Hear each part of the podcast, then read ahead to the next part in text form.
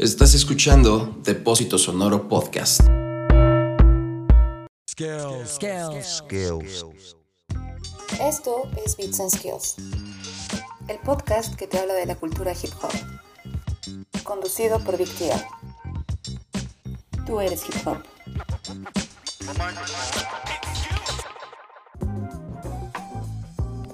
Hola OGs, ¿cómo están? Espero se encuentren muy bien. Bienvenidos, llegó el momento del nuevo episodio de Beats and Skills, el podcast de Háblame de Flow en colaboración con Depósito Sonoro, donde les estaremos hablando de la cultura hip hop. Yo soy Big TL y les agradezco se conecten a esta entrega y para que vayamos teniendo más interacción les pido que le den seguir al canal de Depósito Sonoro en Spotify donde tendrán no solo nuestros episodios sino también los episodios de distintos proyectos que nos estamos sumando a la nueva temporada de podcast de este gran proyecto digital. Mis OGs, en esta ocasión elegí hablar del poeta urbano o bluesólogo Gil Scott Heron, artista que me parece de suma importancia para la formación del rap, el rhythm and poetry o ritmo y poesía, uno de los elementos fundacionales del hip hop. Gil Scott Heron comienza a recitar sus poemas acompañados de batería y bajo al estilo jazz, algo que es una influencia de los beatniks, estos poetas como Kerouac, como Allen Ginsberg, que ya empezaban a recitar poemas sobre bases de jazz. Este poeta es de suma importancia también para el movimiento poético y político de finales de los 60 y principios de los 70, junto al grupo de poetas Last Poets que empiezan a tener colaboraciones en conjunto en varios eventos sociales. La calidad lírica de Gil Scott Heron me parece que es indiscutible y musicalmente hablando se le ha comparado con gente como Marvin Gaye, Curtis Mayfield, Otis Redding y el gran Herbie Hancock. Pero antes de continuar, queridos OGs, les quiero compartir las redes sociales en las cuales pueden escribirnos en Facebook, Twitter e Instagram. Estamos como Depósito Sonoro. Y para Beats and Skills conéctense por las redes de Háblame de Flow en Facebook como Háblame de Flow MX y en Twitter como Háblame de Flow. Y para continuar les cuento un poco de la historia de Gil Scott Heron. Este notable poeta y músico de jazz y funk nació en Chicago en 1949. Su madre, Betty Scott, era una cantante de ópera y su padre, Gil Heron, apodado La Flecha Negra, fue un jugador de fútbol jamaiquino que allá por la época de los 50 se convirtió en el primer hombre negro en jugar para el Celtic Football Club de Glasgow. Y bueno, debido al divorcio de sus padres, Gil Scott Heron pasa sus primeros años en la ciudad de Tennessee viviendo con su abuela materna, una mujer activista y que le comparte la ideología sobre los derechos de los afroamericanos, así como la poesía de Langston Hughes, uno de los poetas que más influenció el trabajo de Scott Heron. Su abuela muere cuando Scott Heron tiene 12 años y debido a esto tiene que mudarse con su madre al Bronx neoyorquino, donde a través de este comienzo eh, decide escribir su primer poemario y otros tantos trabajos escolares con los cuales se gana la admiración del director de una de las escuelas más importantes de Nueva York en esa época y que también es elegido uno de los cinco primeros chicos en ser aceptado en esta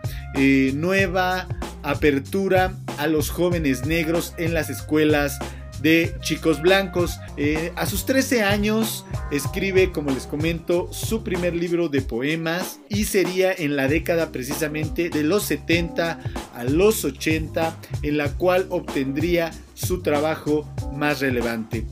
Pasan los años y cuando Gil Scott Heron cumple 19 años, publica su libro de poemas titulado El nuevo poeta negro, pequeña charla entre las 125 y Lennox.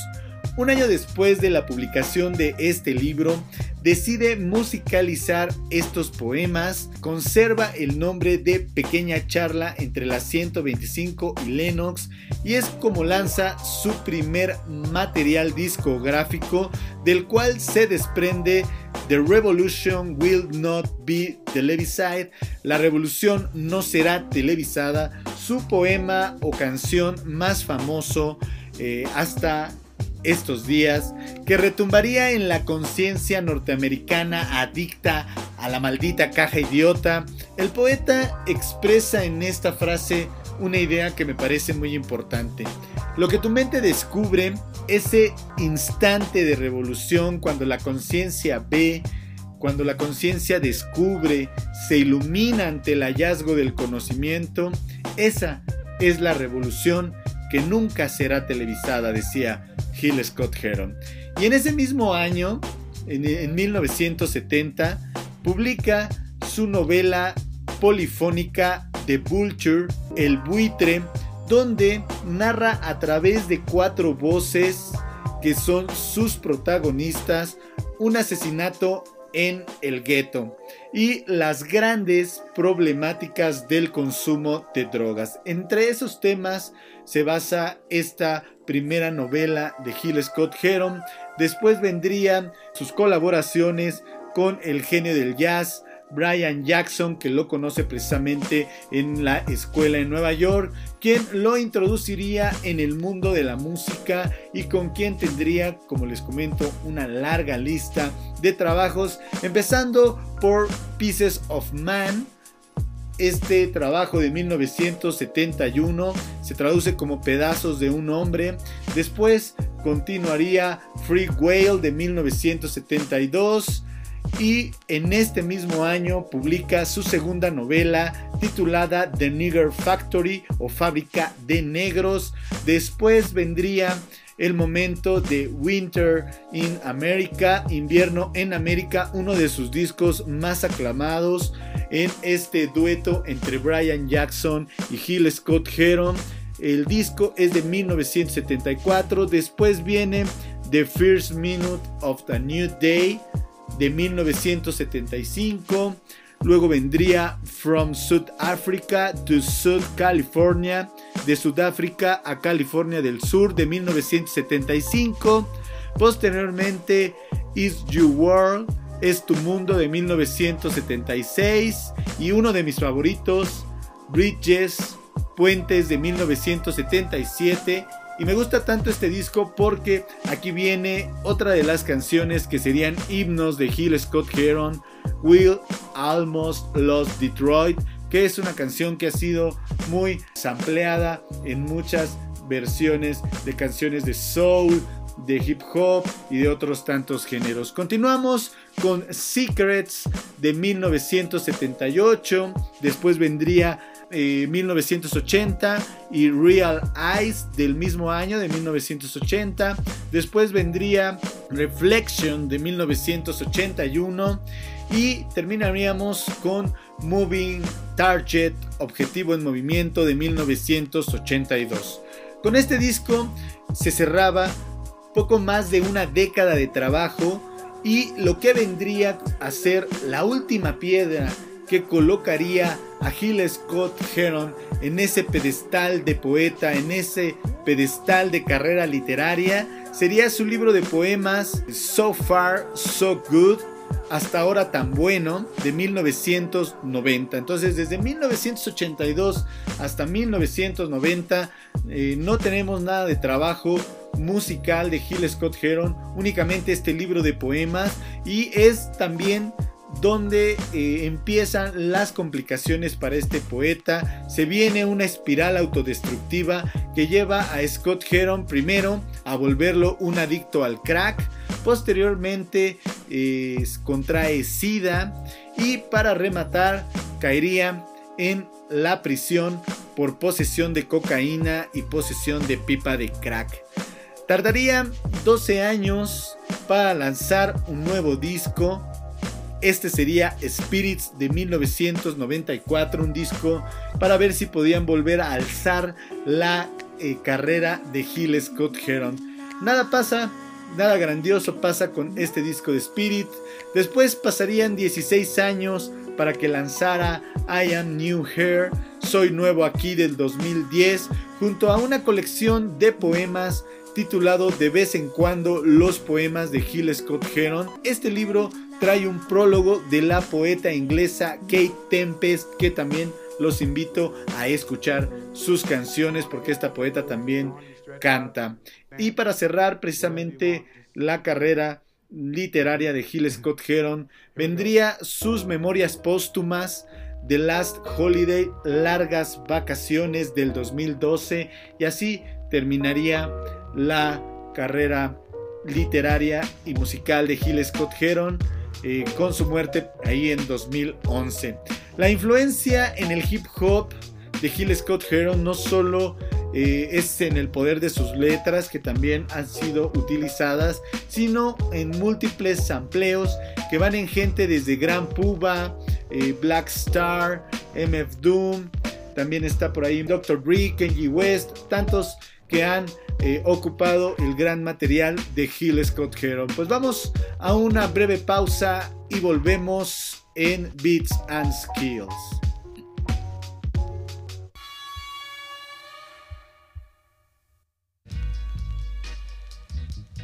Estás escuchando Beats and Skills. No le cambies. Wasn't so real.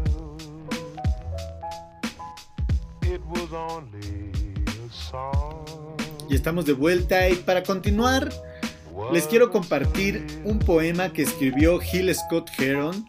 Yo no soy muy diestro con el inglés, pero tengo la fortuna de tener una gran traducción hecha por el poeta Juan Carlos Castrillón. Este texto se llama Poem from José Campos Torres, escrito por el asesinato del líder latino de Houston, José Torres o Joe Torres, a mano de seis policías que lo golpearon brutalmente y después lo arrojaron a un pantano en el centro de Houston donde murió ahogado. Eh, se llevó a juicio todo este asunto y solo dos policías fueron enjuiciados con el cargo de homicidio por negligencia criminal, háganme favor, dándoles tan solo un año de libertad condicional y una miserable multa de un dólar OGs.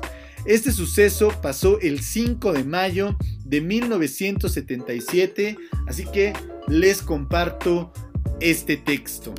Un poema para José Campos Torres. Había dicho que no iba a escribir más poemas como este. Me había confesado a mí mismo largamente, trazadora de vida, tendencia poética, esa conciencia, poemas de conciencia que gritaron de dolor, y los orígenes del dolor y la muerte habían cubierto mis tabletas y por eso mis amigos, hermanos, hermanas, forajidos legales y demás, ellos ya lo sabían. Pero el hermano Torres, común, de sangre antiquísima hermano Torres, está muerto. Había prometido que no iba a escribir más poemas como este. Había dicho que no iba a apuntar más palabras sobre gente pateándonos cuando estamos caídos, sobre perros racistas que nos atacan y nos aplastan, nos subyugan, nos apalean.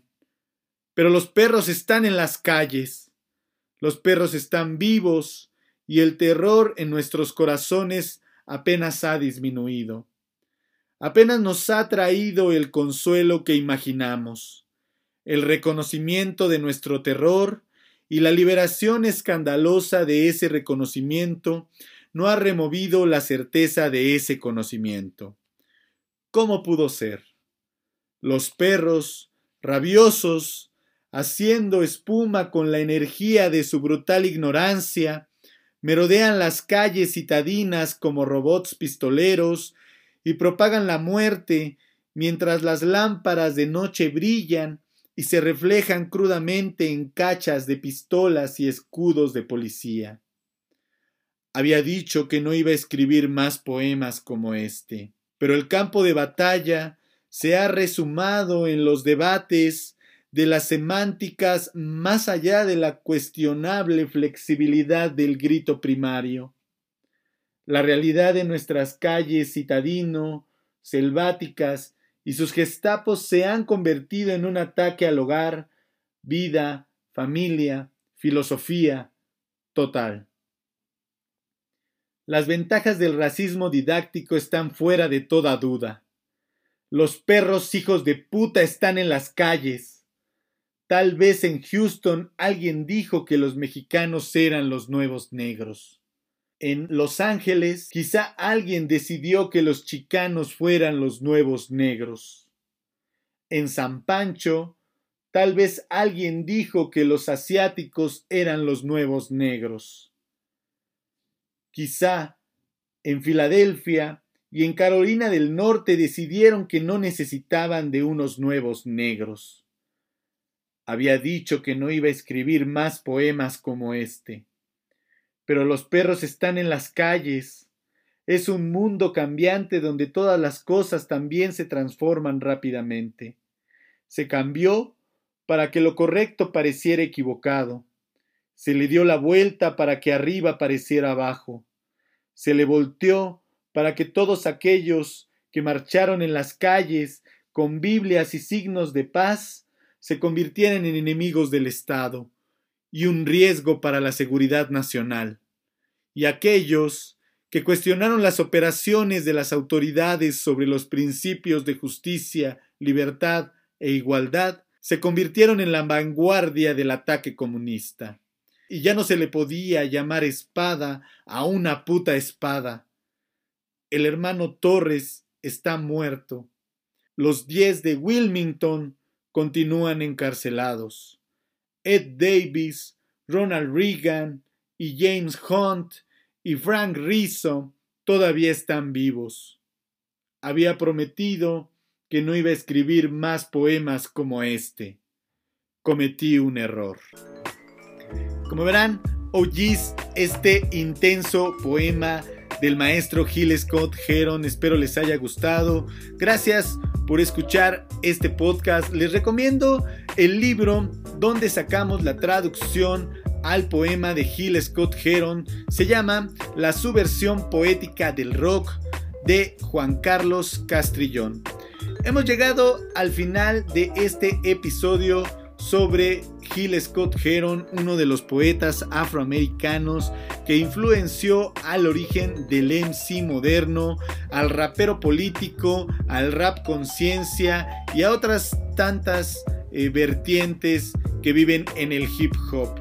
Recordemos, queridos OGs, que el MC moderno, o lo que ya vendría siendo el rapero como lo conocemos hoy en día, raps originales o letras originales sobre beats, esto no vendría sino hasta DJ Grandmaster Flash y los Furious Five, un rapero de ahí, escribe la primera canción sobre una base de Grandmaster Flash y ahí comienza el nuevo MC moderno. Pero eso ya será para otro episodio de Beats and Skills. Me despido diciéndoles que estén atentos de las redes sociales de Depósito Sonoro. Se vienen más y más y más episodios cremosos. Gracias OGs. Espero sus comentarios en las redes. Yo soy Big TL y les recuerdo, tú eres hip hop.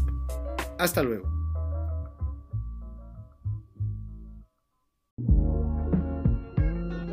Bits and Skills es un podcast en colaboración con Depósito Sonoro.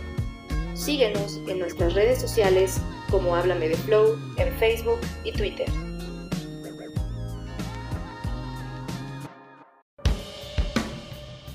Esto fue un podcast de Depósito Sonoro. Visita www.depositosonoro.com para más noticias.